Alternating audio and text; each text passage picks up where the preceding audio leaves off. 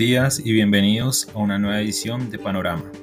Dani, cuéntanos cómo está el panorama el día de hoy.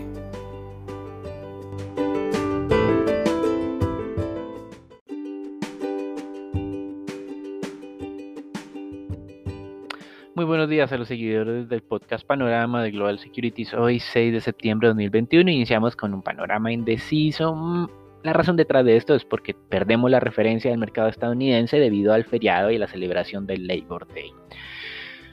De todas maneras, otros mercados han tenido un buen arranque de semana. Europa superando el 0.5%, lo cual nos daría la posibilidad de hablar de un panorama despejado, pero hemos preferido ser cautelosos teniendo en cuenta esa alta dependencia que tiene el mercado colombiano de los Estados Unidos. La noticia del día en Colombia, datos de inflación dados a conocer durante el fin de semana, superando por segundo mes consecutivo las expectativas de los analistas y acelerándose a grandes pasos eh, los incrementos de precios durante los últimos 12 meses. El indicador de la inflación de los últimos 12 meses pasó del 3,97 al 4,44%, reforzando la idea o consolidando aún más la idea de que el Banco de la República en Colombia podría incrementar la tasa de referencia por primera vez en su reunión de septiembre. Y esto lo uniría hasta el momento con Brasil, Chile y México, bancos centrales que ya han normalizado un poco o han iniciado el proceso de normalización de sus políticas monetarias. Queda faltando Perú, pero tal vez Perú se le pueda anticipar a Colombia porque Perú tiene reunión este jueves de esta semana y lo que descuentan la mayoría de analistas es que probablemente Perú también inicie el proceso de normalización de su política monetaria a pesar de todo esto que ha pasado en este país con las tensiones de carácter político y este nuevo gobierno.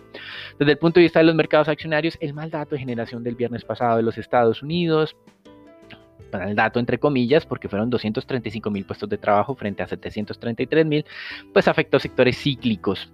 El viernes cayeron las materias primas, cayó el petróleo y cayó el sector financiero entre el 0.6 y 0.5%. El que se fortaleció fue el de tecnología, 0.4, y como pesa tanto el sector tecnológico en el Standard Poor's 500, casi un 30%, pues el Standard Poor's no varió de manera importante durante el día viernes. En agregado, en la semana el Standard Poor's se ganó el 0.6%, impulsado por sectores defensivos como servicios públicos, el tema de salud em, y el sector inmobiliario, valorizaciones de más del 1% en todos estos sectores. Los débiles fueron los cíclicos, pero básicamente explicado por lo que ocurrió el día viernes. Hoy, feriado en Estados Unidos, no habrá mercado accionario, no habrá mercado de bonos.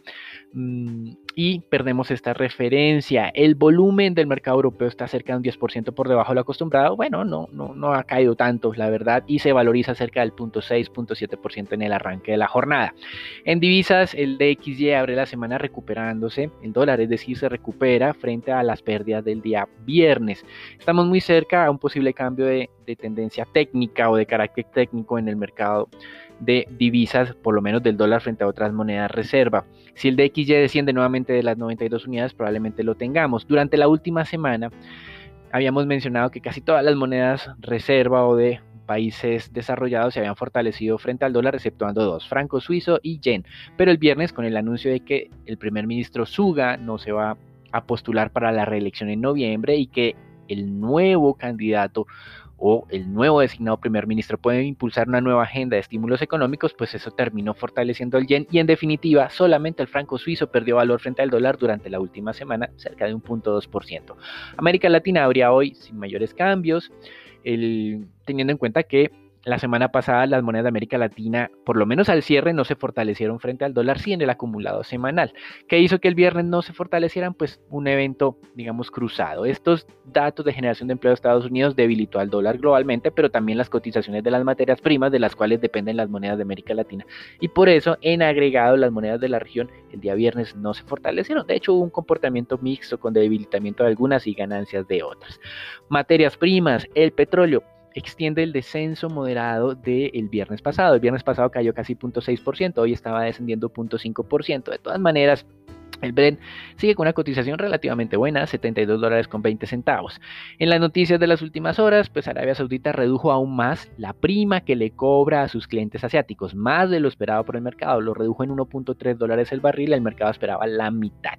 Y por otro lado, autoridades en Estados Unidos identificaron una fuga de cerca de 10 millas que se ve en el mar, en el Golfo de México, más cerca de la costa de Luisiana, lo cual podría estar relacionada al paso del huracán Aida. En otros temas del mercado de materias primas, el oro registró un avance adicional el viernes pasado, ya estamos casi en los 1.825 dólares la onza Troy y debido al feriado en Estados Unidos, los inversionistas están buscando noticias para fijar tendencia en sus decisiones. El día de hoy encontraron un levantamiento, un golpe de estado en Guinea, importante productor de bauxita, uno de los componentes para la producción de aluminio y el aluminio se disparó aún más. Ya estaba cerca máximos de los últimos 10 años, pues hoy un máximo aún más fuerte. China importa cerca del 55% de bauxita para que consume, digamos, en el procesamiento de aluminio de Guinea. El otro em, país que exporta a China es Australia, cerca del 35%, así que la dinámica de la bauxita y por ende del aluminio está generando hoy atención en los inversionistas. Y para finalizar, en el tema de renta fija, misteriosamente el débil dato de empleo de Estados Unidos no afectó no presiona a la baja las tasas de descuento de los tesoros. De hecho, subieron tres puntos básicos el viernes pasado. Hoy estará cerrado, por eso las tasas están en 1.32 en cualquier em, tablero que ustedes vean de niveles de referencia en el mercado. En Europa hay leves incrementos, punto 2, punto 3, punto 4 puntos básicos, no alcanza 1, exceptuando Suiza que tiene 1.2 básicos más y Grecia 1.3 básicos más frente al cierre de la semana pasada. Además del dato de empleo de Estados Unidos que fue débil, tuvimos em, publicaciones de unas encuestas sobre la dinámica del sector servicio a los gerentes de las principales compañías. Estas encuestas son el PMI y el ISM. La primera estable, 55.1 unidades prácticamente, y la segunda descendió de 64.1 a 61.7. Los niveles son muy buenos de todas maneras, coherentes con una dinámica robusta de crecimiento, pero los inversionistas están un poco Em, incómodos con la desaceleración que se está registrando, asociado aparentemente con la ola de contagios de la variante Delta en Estados Unidos. Esta semana, en resumen, Biden, aparentemente de acuerdo a Bloomberg, decidirá si ratifica a Powell por otro periodo de cuatro años al frente de la Fed, aunque Biden realmente tiene hasta el mes de diciembre para tomar esta decisión porque el periodo comienza en febrero del 2022. Por otro lado, tenemos publicaciones de el Beige en los Estados Unidos y los expertos esperan que luego del Labor Day se reactive la emisión de títulos. Citi ha calculado que durante esta semana estarán entre 40 y 45 billones de dólares nuevos de títulos con carácter grado de inversión y a lo largo de este mes algo entre 35 y 60 billones de títulos de carácter especulativo. Para finalizar, el jueves, reunión del Banco Central Europeo ya habíamos hablado del Banco Central de Perú, este caso Banco Central Europeo, donde puede delinear la nueva estrategia de mm, compras de bonos. Esperan algunos analistas que reduzcan teniendo en cuenta que la economía europea también viene muy fuerte en términos de recuperación y para finalizar el día viernes Rusia continuará con sus incrementos de tasas de interés teniendo en cuenta pues las presiones inflacionarias que han visto durante los últimos meses. Hasta aquí el reporte internacional, lo dejamos con Sharon, Marcela y Santiago para que nos cuenten lo de la inflación en Colombia, sus implicaciones y qué más está ocurriendo en el mercado accionario teniendo en cuenta pues este feriado de los Estados Unidos.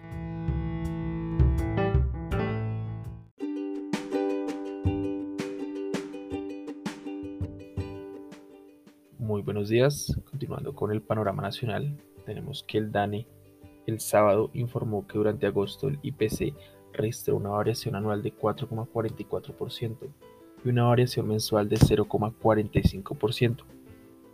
Esta cifra fue superior a las expectativas de los analistas económicos y del Banco de la República, que calculaban una variación mensual máxima de 0,38%, dando así una sorpresa inflacionaria durante este mes. Observando el resultado por divisiones, tenemos que los mayores incrementos se dieron alimentos y bebidas no alcohólicas y en restaurantes y hoteles, con aumentos de 1,08% y 0,99% respectivamente. Por ciudades, el informe reveló que Santa Marta y Cincelejo tuvieron una inflación mensual más alta del país, con un 0,93% por parte de Santa Marta y un 0,92% por parte de Cincelejo. En cambio, las ciudades con inflación mensual más baja fueron Pasto e Ibagué con 0,18% y 0,22% respectivamente. Pasando hacia el sector de la salud, tenemos que, según el último informe entregado por el Ministerio de Salud, durante el domingo se registraron 48 fallecidos por COVID-19 y 1.669 nuevos contagios. De esta manera, las cifras sean las cifras más bajas de los últimos 12 meses. Así, el número de fallecidos totales llega a 125.278 personas. el Banco de la República publicó su reporte financiero correspondiente al periodo entre enero y julio de este año, donde sus utilidades fueron de 799 mil millones de pesos, representando una caída del 89,1% frente al mismo periodo en 2020. Sus ingresos también cayeron, totalizando en 1,7 billones de pesos, una reducción de 80% en comparación al año pasado. Estas caídas estuvieron, explicadas por una disminución del 97,1% en sus ingresos por intereses y rendimientos de las reservas internacionales. Vale la pena recordar que el gerente general del banco advirtió que las utilidades de este año iban a ser mucho menores incluso podrían ser negativas en comparación a las del año pasado. Sin embargo, con la reciente operación que realizaron con el gobierno nacional donde recibieron test a cambio de los derechos especiales de giro, el panorama del ingreso de los ingresos para este año puede cambiar. Por otra parte, el Instituto de Planificación y Promoción de Soluciones Energéticas reveló que la demanda de energía eléctrica en las zonas no interconectadas ha aumentado, volviendo a niveles prepandemia. Solamente en julio esta demanda fue de 32.150 megavatios hora, aumentando cerca de 30% frente al mismo mes del año pasado y volviendo a niveles similares a los presentados en 2019. Los, departamentos que más han incrementado su consumo de energía eléctrica son San Andrés y Chocó. Esto fue todo por Panorama Nacional. Los dejo con Charon, les contará más sobre panorama de renta variable y de la divisa local. Gracias.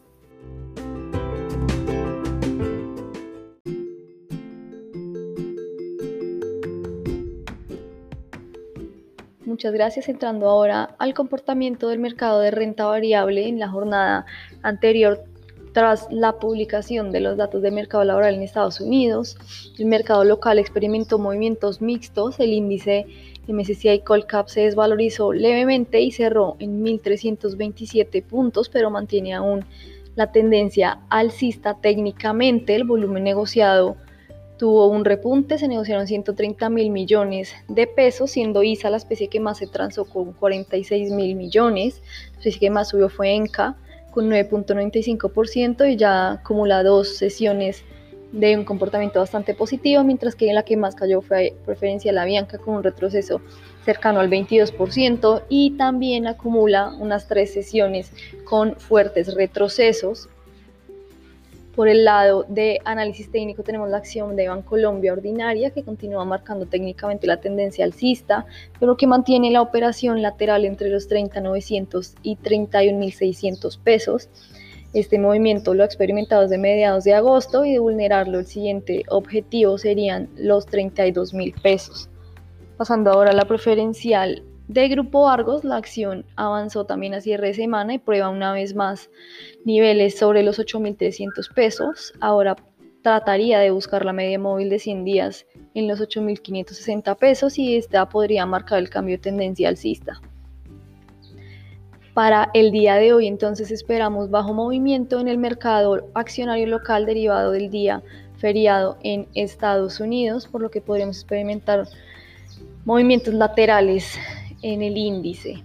Pasando ahora al comportamiento de la divisa colombiana, el día viernes se operaron cerca de 1.069 millones de dólares y la tasa de cambio cerró estable en 3.800 pesos por dólar, principalmente también se experimentaron movimientos mixtos en una sesión donde el petróleo tuvo comportamientos estables, bastante planos y donde el dólar, a pesar de que continúa con ese debilitamiento, también tomó un descanso, por lo que de nuevo entonces tuvimos eh, ese cierre sobre los 3.800 pesos, a pesar de que la apertura se dio unos 30 eh, pesos por debajo del cierre anterior en 3.770 pesos aproximadamente, pero pues fue un movimiento que se fue disipando en la sesión para tener estabilidad hacia el cierre para el día de hoy debido al festivo en Estados Unidos.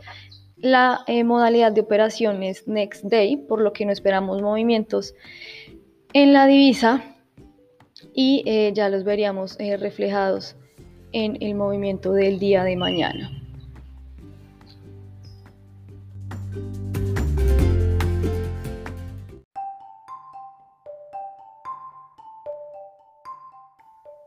Buenos días para todos.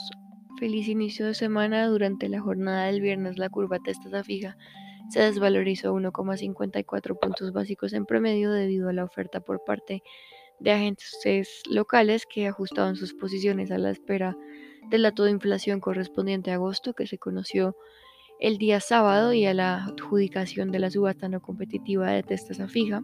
Los inversionistas extranjeros continuaron demandando títulos en los segmentos medio y largo. La curva TSUR se valorizó 0,89 puntos básicos en promedio por la demanda de inversionistas institucionales. En el mercado se negociaron 3,3 billones de pesos, distribuidos en 1,5 billones para el CEN y 1,7 billones para Master Trader. Con respecto a la deuda privada, se negociaron 3.458 millones de pesos, en donde el 87% de las operaciones correspondió a títulos con tasa de referencia tasa fija.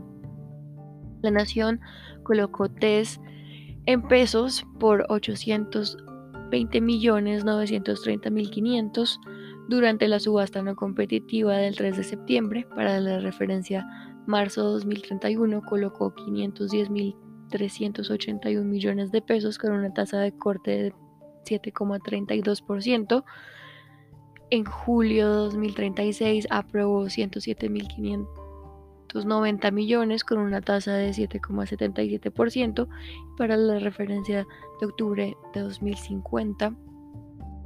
Adjudicó 2.958 millones de pesos con una tasa de corte de 8,09%. El DANE publicó los datos de inflación, la variación mensual del índice fue del 0,45% para agosto de 2021. Estos son 45 puntos básicos sobre el promedio histórico de inflación mensual para el octavo mes del año y presentó una variación anual del 4,4%. La división de alimentos y bebidas no alcohólicas presentó una variación anual de 11,50%, que es la mayor desde agosto de 2016 y con respecto a la inflación año corrido fue de 3,93% y esta es comparable con la anual de mayo de 2017, siendo la más alta observada desde ese año cuando se tenían los efectos del paro camionero del 2016. El resultado de la inflación sorprendió al alza frente a las expectativas del mercado y por encima del rango meta del Banco de la República del 2 al 4%, por lo que junto con las expectativas cambiarias y un déficit de cuenta corriente alto y creciente justifican el comienzo de la subida de tasas por parte del Banco de la República en la reunión de este mes. Hoy habrán subastas en operaciones de expansión que incluyen repos de 91 días por 11,1 billones de pesos y a 30 días por 1 billón de pesos. El mercado internacional amanece hoy con las bolsas de Asia al alza, Europa al alza y los bonos del Tesoro a 10 años amanecen en niveles de 1,32, por lo que en el mercado de renta fija local podría presentar algún tipo de corrección durante la jornada. Este fue el panorama para el día de hoy. Esperamos que tengan un buen día.